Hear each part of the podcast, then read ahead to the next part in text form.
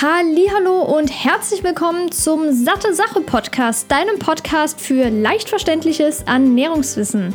Mein Name ist Laura Merten, ich bin 24 und studierte Ökotrophologin. Ich begrüße dich zur fünften Episode des Satte Sache Podcasts und freue mich wie immer mega, dass du wieder eingeschaltet hast und heute mit dem Thema Nahrungsergänzungsmittel. Dieses Thema haben sich nämlich viele auf Instagram gewünscht und wenn du jetzt auch Interesse an einem bestimmten Thema hast, kannst du das entweder zum Beispiel in die iTunes-Rezensionen schreiben, dann sehe ich das direkt und dann sehen das auch andere Zuhörer und können da direkt mal schauen, welche Interessen bestehen. Oder du schreibst bei Instagram, der Kanal heißt sattesache.de oder wie immer auch per Mail an hallo@sattesache.de. Und wenn du die nächsten Episoden auch nicht verpassen möchtest, dann kannst du den Podcast auch direkt mal kostenlos hier abonnieren. Dann bekommst du immer direkt eine Nachricht, sobald eine neue Episode hochgeladen wurde. Natürlich bin ich auch über die Frage oder beziehungsweise die Wünsche darauf aufmerksam geworden, aber ich hatte lustigerweise am Montag in dem Modul Gesundes Altern über Geriatrika einen Vortrag. Das sind Mittel zur Behandlung von Alterserscheinungen, also von älteren Menschen. Aber da ging es eben auch um Nahrungsergänzungsmittel die wirklich sehr angepriesen werden von verschiedenen Unternehmen, von verschiedenen Herstellern, die alles Mögliche suggerieren und sagen, ja, hier, euch geht es dann viel besser, äh, ihr habt die und die Alterserscheinungen dann nicht mehr und so weiter und so fort. Und die kann man ja sowohl in der Drogerie kaufen, und die füllen ja wirklich mittlerweile mehrere Regale. Also es ist wirklich extrem. Oder halt eine Apotheke. Und da gibt es von bis. Also es gibt günstige die kosten eine Packung zum Beispiel um die 3 Euro, aber es gibt auch teurere, die können dann bis 100, 200 Euro kosten. Wir hatten da auch in dem Modul ein paar Vergleiche. Also es ist wirklich ein riesengroßer Unterschied. Ich finde, es gibt leider zu wenig Aufklärung zu dem Thema, weil, wie ich ja gerade schon gesagt habe, die Werbung, die weist nur auf Vorteile hin. Aber dass es möglicherweise auch Nachteile gibt und hohe Dosen von manchen Ernährungs- bzw. Nahrungsergänzungsmitteln und Nährstoffen sogar toxisch sein können, wird eben nicht gesagt. Und das ist eben das ganz, ganz große Problem und deshalb liegt mir diese Episode auch sehr am Herzen, weil das Thema wirklich sehr interessant scheinbar für viele ist. Ich finde das Thema selbst sehr spannend. Ich interessiere und informiere mich natürlich auch stetig über solche Themen und deshalb möchte ich meine ganzen Informationen und mein Wissen darüber mit dir teilen. Diese Episode gliedert sich mehr oder weniger in vier Teile. Wir sprechen erstmal darüber, welche Steps du beachten solltest vor der Einnahme. Dann beantworte ich mehrere Fragen, die ich bekommen habe. Zum Beispiel auch, ob bei Schilddrüsenerkrankungen ein Jodsupplement hilft oder ob es Nahrungsergänzungsmittel gibt bei Osteoporose und ob es zum Beispiel auch Qualitätskriterien gibt oder Unterschiede. Und dann wie du überhaupt jetzt weißt, was du brauchst, weil das ist ja auch alles sehr individuell. Und dann möchte ich dir aber ganz zum Schluss noch mal kurz aufzählen, welche Nahrungsergänzungsmittel ich aktuell, das heißt durchgehend und welche ich nur zeitbedingt einnehme. Ja, die sieben Steps, die du vor der Einnahme auf jeden Fall beachten solltest, sind zunächst mal der erste Schritt, deinen Versorgungszustand kennen. Weil es bringt dir nichts, wenn du einfach Nahrungsergänzungsmittel einschmeißt und du die aber vielleicht gar nicht brauchst. Das heißt, das kann entweder nachteilig sein, weil du dann einfach viel zu hohe Dosen aufnimmst, oder es ist total unnötig im Prinzip und du gibst nur unnötig Geld aus. Und deshalb ist es ganz, ganz wichtig, erstmal dein Blut kontrollieren zu lassen. Natürlich ist das nicht immer ganz aussagekräftig für manche Mikronährstoffe, die sind mich nicht im Serum nachweisbar. Also die kann man zwar messen, aber das Problem ist, dass der Körper gerade zum Beispiel bei Zink und Calcium darauf aus ist, den Körper den Körper, den Wert im Körper konstant zu halten. Das heißt, beispielsweise bei Calcium sagt der Körper sich, okay, ich möchte, dass das Blut genauso viel Calcium wie immer enthält, aber dann ziehe ich das Calcium beispielsweise aus den Knochen. Das möchten wir natürlich nicht und deshalb ist es bei manchen Mikronährstoffen etwas kompliziert, das im Serum nachzuweisen. Aber bei manchen, zum Beispiel Vitamin B12 oder Vitamin D, geht das auf jeden Fall. Wenn du dann weißt, wie dein aktueller Versorgungszustand ist, ist es aber als zweiter Punkt sehr, sehr wichtig zu wissen, viel hilft nicht immer viel. Man hört ja ab und an, man soll einfach genug nehmen, dann ist man auf der sicheren Seite und dann kann nichts passieren, dann deckt man seinen kompletten Bedarf ab. Das kann vielleicht einen kurzzeitigen positiven Effekt haben, wenn du viele oder beziehungsweise hohe Dosen an Nahrungsergänzungsmittel zu dir nimmst, aber langfristig hat das oft negative Auswirkungen. Gerade bei fettlöslichen Vitaminen, worauf ich aber auf jeden Fall später nochmal zu sprechen komme. Und es gibt aber auch Ausnahmen, wie zum Beispiel Vitamin D, weil wirklich, ich glaube, ich habe 90 oder 95 Prozent, ich bin mir jetzt nicht 100 Prozent sicher, so viele Leute in Deutschland haben einen Vitamin D-Mangel und das ist wirklich extrem viel. Nur leider weisen da Ärzte oft gar nicht drauf hin. Die wissen das zwar, aber jetzt wirklich die Leute darüber aufzuklären, geschieht eher selten. Und deshalb ist es wirklich sehr, sehr wichtig zu wissen, dass auch wenn man im Winter an die Sonne geht, kann die Haut kein Vitamin D bzw. der Körper kein Vitamin D produzieren, das heißt, im Winter, also zwischen Oktober und März, bringt die Sonne dem Körper für die Vitamin D-Produktion im Prinzip nichts. Und deshalb ist es ganz, ganz wichtig, in den Monaten, also Oktober bis März, ein Vitamin D-Präparat zu nehmen um diesen Spiegel eben aufrecht zu erhalten. Man redet eigentlich von einem ziemlich starken Mangel schon, wenn der Wert unter 20 liegt.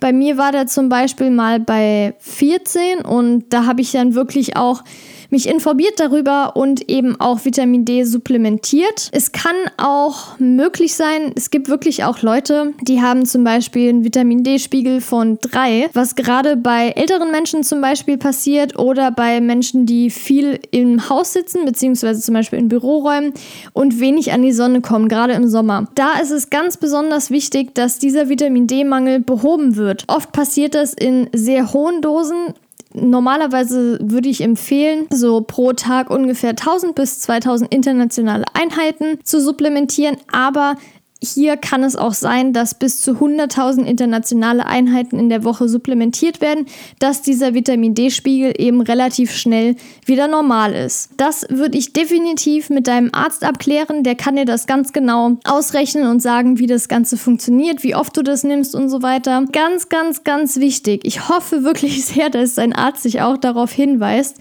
Aber ich sage es trotzdem nochmal, weil es wirklich betont nochmal extrem wichtig ist, Vitamin K2 gleichzeitig zu supplementieren, weil durch diese hohe Vitamin D-Dosis können auch Knochen angegriffen werden und da das wirklich sehr schlecht ist, verhindert Vitamin K2 das Ganze, sodass der Körper eben da keine Probleme bekommt. Also wenn du hohe Vitamin D-Dosen nimmst, auf jeden Fall Vitamin K2, aber generell gerade im Winter ist es nicht schlecht, einfach mal so eine Dosis Vitamin K2 mitzunehmen. Zumindest mal einmal die Woche. Es gibt ja verschiedene Möglichkeiten.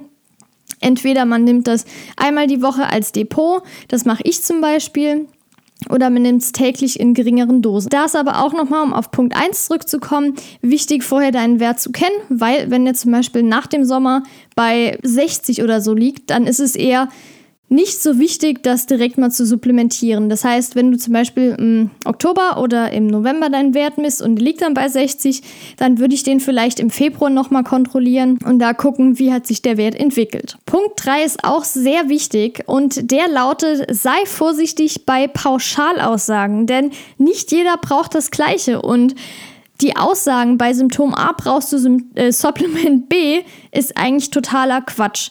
Das heißt, wenn jemand zu dir sagt, wenn du trockene Haut hast, brauchst du auf jeden Fall ein Zink-Supplement. Das muss nicht sein. Vielleicht hast du ja die Episode, die letzte, über den Zusammenhang von Ernährung und Hautbild gehört. Da habe ich das Ganze ja auch gesagt, inwiefern die Ernährung eben Einfluss auf das Hautbild hat und dass beispielsweise auch ein Zinkmangel trockene Haut hervorrufen kann.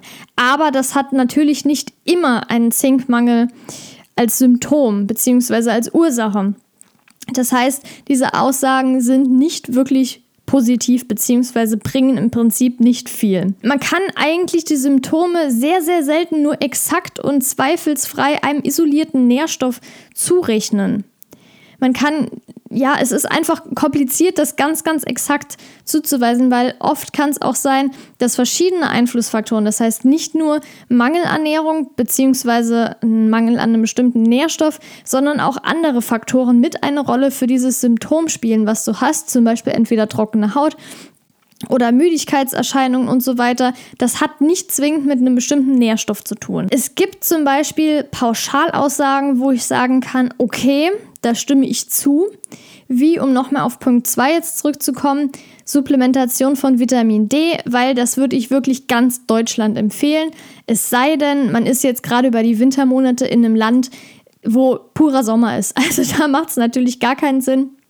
Aber ansonsten, wenn du jetzt beispielsweise eher in diesen Monaten in Deutschland bist oder an einem Ort, wo eben nicht die Sonne wirklich scheint, dann auf jeden Fall Vitamin D supplementieren. Vor ein paar Jahren wurde ja auch Deutschland als Jodmangelgebiet eingestuft und das ist auch der Grund, warum vielen Salzsorten eben Jod zugesetzt wurde. Und dadurch konnte auch dieser Mangel verhindert bzw. dann auch relativiert wurden. Das heißt, Mittlerweile ist die Jodzufuhr von den Deutschen absolut ausreichend. Ganz, ganz wichtig ist aber, dass du auch bestimmte Wechselwirkungen berücksichtigst. Und Wechselwirkungen können zum Beispiel mit anderen Mineralstoffen oder Vitaminen sein, aber auch mit Medikamenten. Ich gehe jetzt zunächst mal im Punkt 4 auf die Mineralstoffe und Vitamine ein, weil zum Beispiel Eisen und Calcium sich hemmen. Das heißt, wenn du zum Beispiel ein Nahrungsergänzungsmittel nimmst oder sagen wir mal, du nimmst zum Beispiel Eisen, aber gleichzeitig noch ein anderes Nahrungsergänzungsmittel, wo eben Kalzium zugesetzt ist, dann hemmt die Aufnahme sich gegenseitig. Das heißt, du nimmst weder Eisen noch Kalzium optimal auf. Und genauso ist das auch mit Eisen und Zink. Das heißt, Darauf komme ich ja gleich noch zu sprechen, dass ich Eisen zum Beispiel nehme, wenn ich meine Tage habe. Und da weiß ich aber, okay, das Zink-Supplement, wenn ich das ab und zu nehme, sollte ich nicht gleichzeitig nehmen. Das heißt, ich nehme zum Beispiel morgens Eisen und abends Zink. Das heißt, da ist so ein großer Zeitunterschied, dass das nichts mehr ausmacht im Prinzip. Es gibt aber auch die Möglichkeit, dass sich Magnesium mit Kalium oder Magnesium mit Natrium, die können gegenseitig auch nicht äh, optimal aufgenommen werden. Aber auch um jetzt nochmal aufs Zink zurückzukommen, Zink und Kupfer. Das sind jetzt, sage ich mal, die negativeren Auswirkungen, aber es gibt auch positive Auswirkungen, wie zum Beispiel Vitamin C zusammen mit Eisen zu kombinieren. Das heißt, durch das Vitamin C, was so zu eisenreichen Nahrungsmitteln ist oder beispielsweise zu einem Eisensupplement, verbessert eben die Aufnahme von Eisen in dem Körper. Das hatte ich ja schon mal in einer anderen Episode gesagt, aber ein gutes Beispiel ist zum Beispiel, ein gutes Beispiel zum Beispiel, ja. Also ein gutes Beispiel ist Hirse mit Orangen zu essen, um jetzt was Süßes zu haben. Oder eben auch beispielsweise jetzt was Herzhaftes, kannst du auch Hirse mit Spinat kombinieren beispielsweise. Also das ist auch auf jeden Fall eine sehr gute Kombination und da ist auch sichergestellt, dass das Eisen vom Körper besser aufgenommen werden kann. Aber es beeinflussen sich natürlich nicht nur Vitamine und Mineralstoffe gegenseitig, sondern eben auch Medikamente. Das heißt, manche Zusatzstoffe, vor allem die pflanzlicher Natur, können also in Nahrungsergänzungsmitteln, können eben die Wirksamkeit von Arzneimitteln stark beeinträchtigen. Und es gibt eine tolle Liste der Verbraucherzentrale und die verlinke ich auf jeden Fall unter dieser Episode, denn es ist einfach viel zu viel, jetzt alle Arzneimittel aufzuzählen. Aber beispielsweise hatte ich jetzt auch Wechselwirkungen kennengelernt von Ginkgo und das ist ja auch im Moment so ein bisschen Hype. Und da ist es aber auch wichtig zu wissen, dass das definitiv Medikamente beeinträchtigen kann. Wie ich ja gerade eben schon angesprochen habe, kann Vitamin C die Eisenaufnahme auf jeden Fall verbessern. Und zwar vor allem das, was in Pflanzen überwiegt. Jetzt gibt es aber auf jeden Fall noch Wechselwirkungen von Nahrungsmitteln mit Genussmitteln. Das ist jetzt Punkt 6. Denn beispielsweise kann Koffein sowohl in Kaffee als auch das Tein in grünem Tee oder Schwarztee und Weißtee die Eisenaufnahme beträchtlich, beträchtlich hemmen. Das heißt, wenn du zum Beispiel morgens jetzt diesen Hirsebrei isst mit Orangen und gleichzeitig Kaffee oder Grüntee und so weiter trinkst, macht das wenig Sinn, weil das Eisen nicht optimal aufgenommen werden kann. Das heißt, da auf jeden Fall auch nochmal etwas aufpassen, wenn du willst, dass dieser Nährstoff auf jeden Fall bestmöglichst aufgenommen wird. Was jetzt aber auch noch sehr, sehr wichtig als siebter Punkt ist, ist, du brauchst jetzt keine krasse Panik zu schieben. Wenn du wirklich gezielt ergänzt, das heißt, wenn du deinen Mehrbedarf ausfindig gemacht hast und dann Nahrungsergänzungsmittel gegebenenfalls sinnvoll einsetzt, ist es gar kein Thema. Aber es ist eben ganz, ganz wichtig, dass du vorher das überprüfst und guckst, was sollte ich ergänzen. Und das ist wirklich wichtig, dass du dich jetzt aber nicht abstresst und total Angst hast, ganz harmlose Mittel zu dir zu nehmen, wie zum Beispiel Vitamin B12. Kommen wir jetzt, wie angesprochen, zu dem FAQ zum Thema Supplements. Ich habe mir da ein paar Fragen rausgesucht und möchte die jetzt auf jeden Fall für dich beantworten. Die erste Frage lautet, kann ich Nahrungsergänzungsmittel überdosieren? Ja, Kurze Antwort. Jetzt möchte ich das aber natürlich noch erklären. Ich bin ja eben schon kurz darauf eingegangen. Man kann besonders fettlösliche Vitamine wie A, D, E und K auf jeden Fall überdosieren.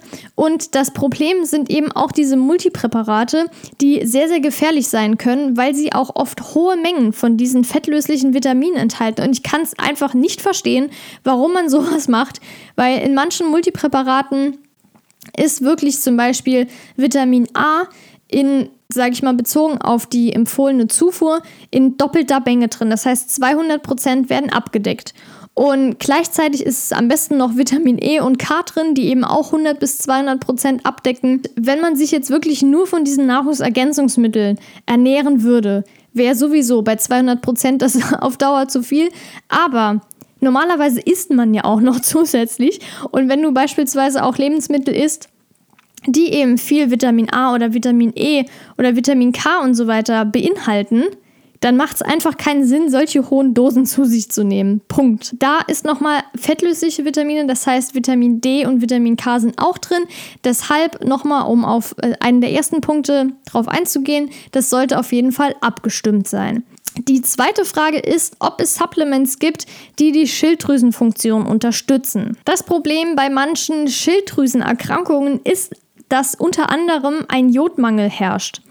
Und dieser Jodmangel kann durch Jodsupplemente ausgeglichen werden. Ich kann dir mal ganz kurz von mir erzählen. Ich hatte eine Schilddrüsenunterfunktion. Der Wert war jetzt nicht ganz so krass. Der lag einmal bei 5,8, glaube ich. Das war der höchste Wert. Und dann hatte ich dieses L-Tyroxin genommen, was die Ärzte ja im Prinzip sofort verschreiben, nachdem sie den TSH-Wert gemessen haben, der aber letztendlich nicht wirklich aussagekräftig ist, weil es eben auch wichtig ist, den T3 und T4-Wert zu messen, um zu wissen, okay, woran liegt es überhaupt, dass die Schilddrüse nicht richtig oder zu viel funktioniert. Das sollte auf jeden Fall gemessen werden. Das heißt, wenn zum Beispiel dein TSH-Wert erhöht ist von der Schilddrüse, würde ich darauf bestehen, dass noch die zwei Werte zusätzlich gemessen werden, um wirklich das optimal anzupassen. Bezüglich Jod habe ich dann ein bisschen recherchiert natürlich und überlegt, okay, ich kann einfach mal Jod supplementieren. Zu der Zeit damals, als ich die L-Tyroxin bekommen habe, hatte ich angefangen mit 25 Milligramm und war dann irgendwann nach, ich glaube, acht oder zehn Monaten auf 100 Milligramm und da war mein Wert eben wieder im Normalbereich bei 1,5 oder 2, irgendwas dazwischen. Dann dachte ich mir aber, Laura, ich will nicht die ganze Zeit von diesen Hormonen abhängig sein, weil das Problem ist, die Schilddrüse gewöhnt sich natürlich schön daran und denkt sich, oh, wenn ich ja die ganze Zeit die Hormone kriege, dann brauche ich ja nichts mehr zu machen.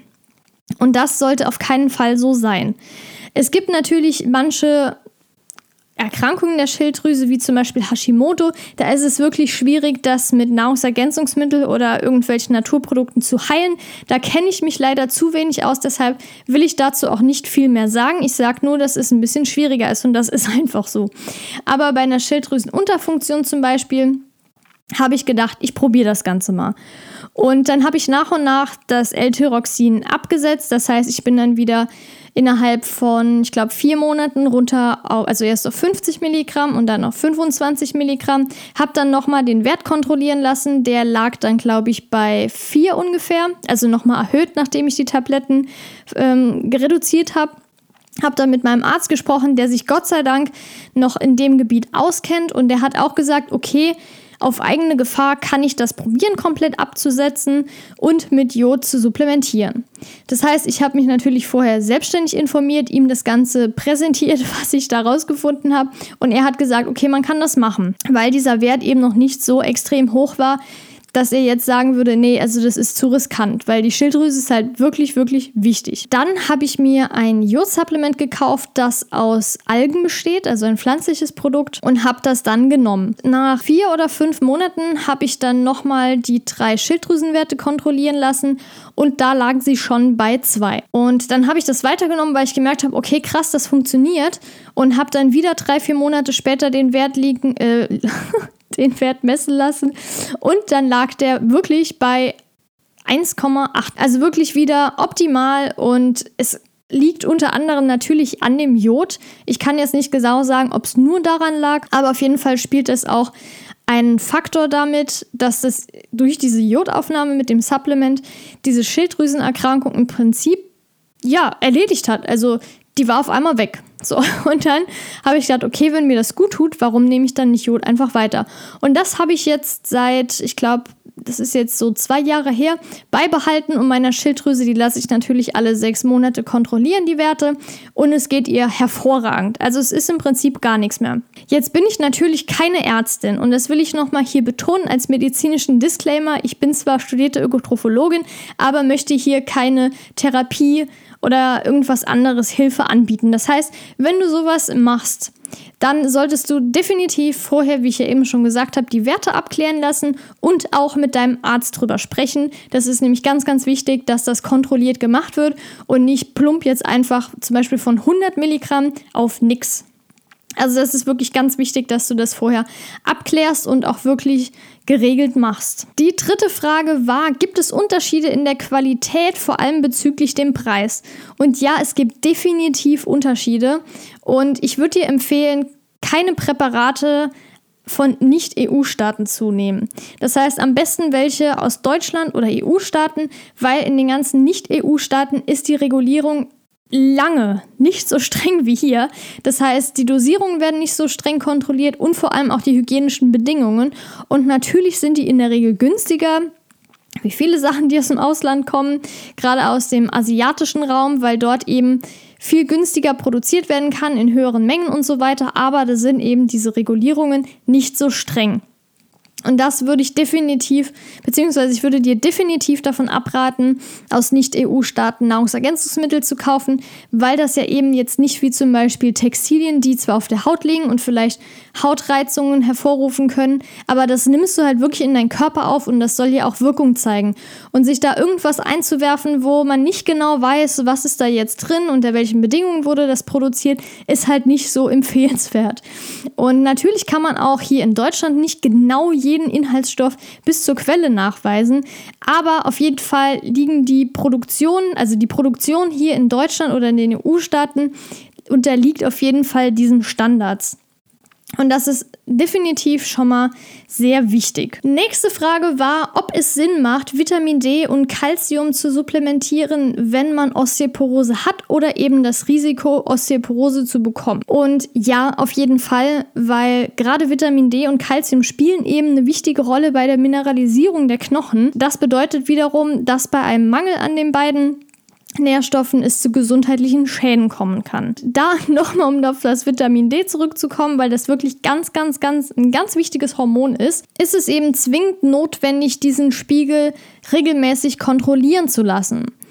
Und natürlich, wie ich ja eben schon gesagt habe, ist der Kalziumwert im Serum wenig aussagekräftig und der kann natürlich im Serum ganz normal sein. Das heißt, der Körper ist ja, wie gesagt, bestrebt dazu, den Kalziumblutwert konstant zu halten. Aber bei einem geringeren Kalziumgehalt wird das aus den Knochen abgebaut, um das Ganze auszugleichen. Was machst du jetzt, wenn der im Serum nicht aussagekräftig ist? Calciumreiche Lebensmittel sind ohne Probleme zu genießen. Das heißt, wenn du dich daran hältst und diese Lebensmittel eben häufiger zu dir nimmst und du weißt, dass du zum Beispiel Osteoporose-Risiko hast, schadet das definitiv deinem Körper nicht. Und wenn du dann noch gleichzeitig den Vitamin D-Spiegel aufrecht erhältst, ist es auf jeden Fall eine Grundlage, um Osteoporose vorzubeugen, beziehungsweise das Ganze nicht zu verschlechtern. Ja, jetzt stellt sich natürlich die Frage, woher du weißt, was du brauchst. Deshalb möchte ich dir jetzt hier ein paar Steps noch zeigen, wie du das eben herausfinden kannst. Also zunächst solltest du dir mal die Frage stellen, ob du überhaupt Symptome hast. Das heißt, nur weil du jetzt hörst, dieses Nahrungsergänzungsmittel kann zum Beispiel die Konzentrationsfähigkeit verbessern und so weiter und so fort, aber du hast eigentlich gar keine Probleme damit, dann macht es auch gar keinen Sinn, über das nachzudenken. Und wenn du jetzt aber bestimmte Symptome hast, dann könnte es vielleicht sinnvoll sein, da in die Richtung mal zu überlegen, zumindest zu supplementieren. Dann solltest du dich fragen, ist dein Essverhalten ausgewogen? Das heißt, ernährst du dich von viel Gemüse, Obst, Vollkornprodukten, Hülsenfrüchte und so weiter und deckst die Nährstoffe gut ab, dann ist es vielleicht auch gar nicht notwendig, irgendwelche Nahrungsergänzungsmittel zu dir zu nehmen.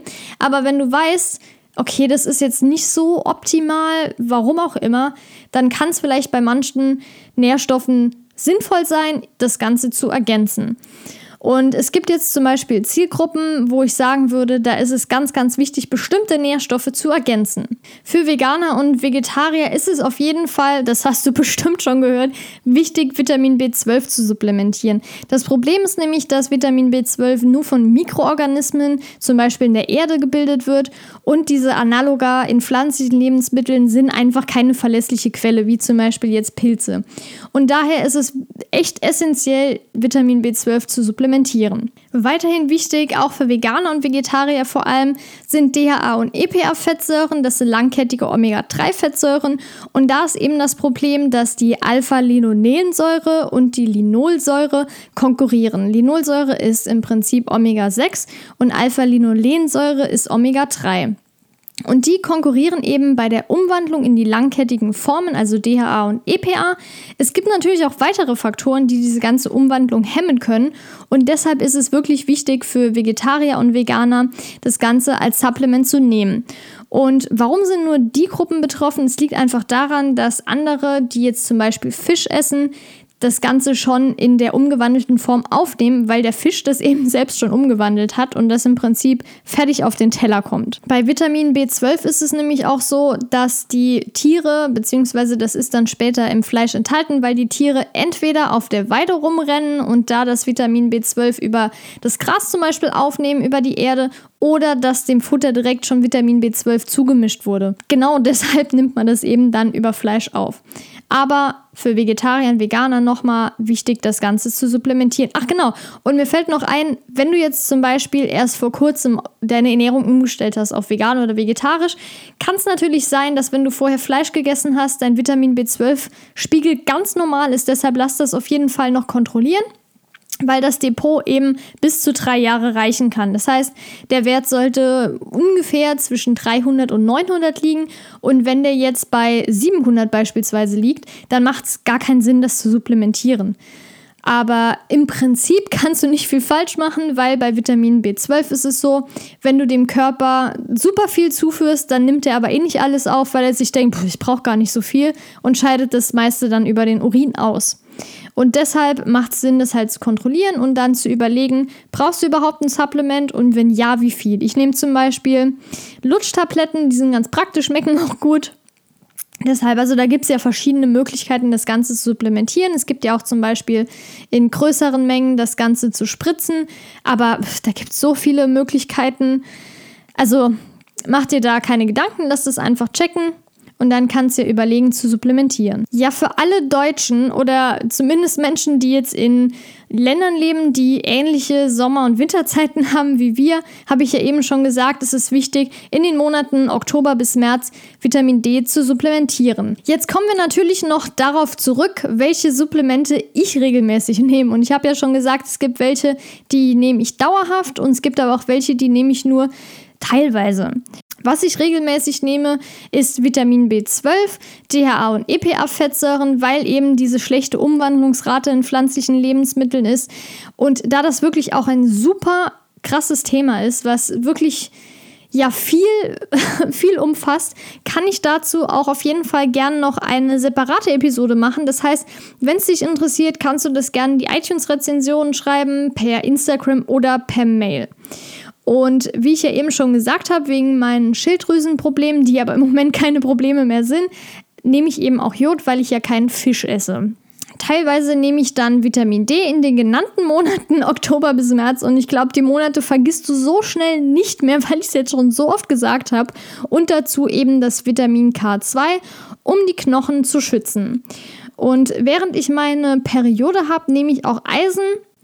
Das ist mir einfach lieber. Natürlich achte ich auf auf die Ernährung, gerade in dieser Zeit, dass ich viel Eisen zu mir nehme. Aber es ist auch nochmal so, ja, sage ich mal, Absicherung, dass ich dann das Eisensupplement nehme, um wirklich die Versorgung zu gewährleisten. Und das kann ich auch nur empfehlen, wenn man vor allem jetzt eher in der Phase ist, wo man vielleicht nicht so abwechslungsreich ist, wie zum Beispiel in der Klausurphase. Das kenne ich, da muss ich auch strenger darauf achten und mich immer ermahnen, weil es, glaube ich, sonst relativ ungesund wird. Also da muss ich auch aufpassen, bin ich ganz ehrlich. Und gerade dann ist es wirklich für mich wichtig, dass ich das Eisensupplement nehme. Kommen wir jetzt zum Ende dieser Episode. Ich finde es mega cool, dass du bis hierhin noch dran geblieben bist und möchte dir, weil das jetzt ja schon eine relativ lange Episode war, nochmal ein kurzes Fazit geben, was ich dir mit auf den Weg geben möchte. Also ganz, ganz wichtig ist mir, dass man Nahrungsergänzungsmittel als, wie der Name schon sagt, Ergänzung sieht.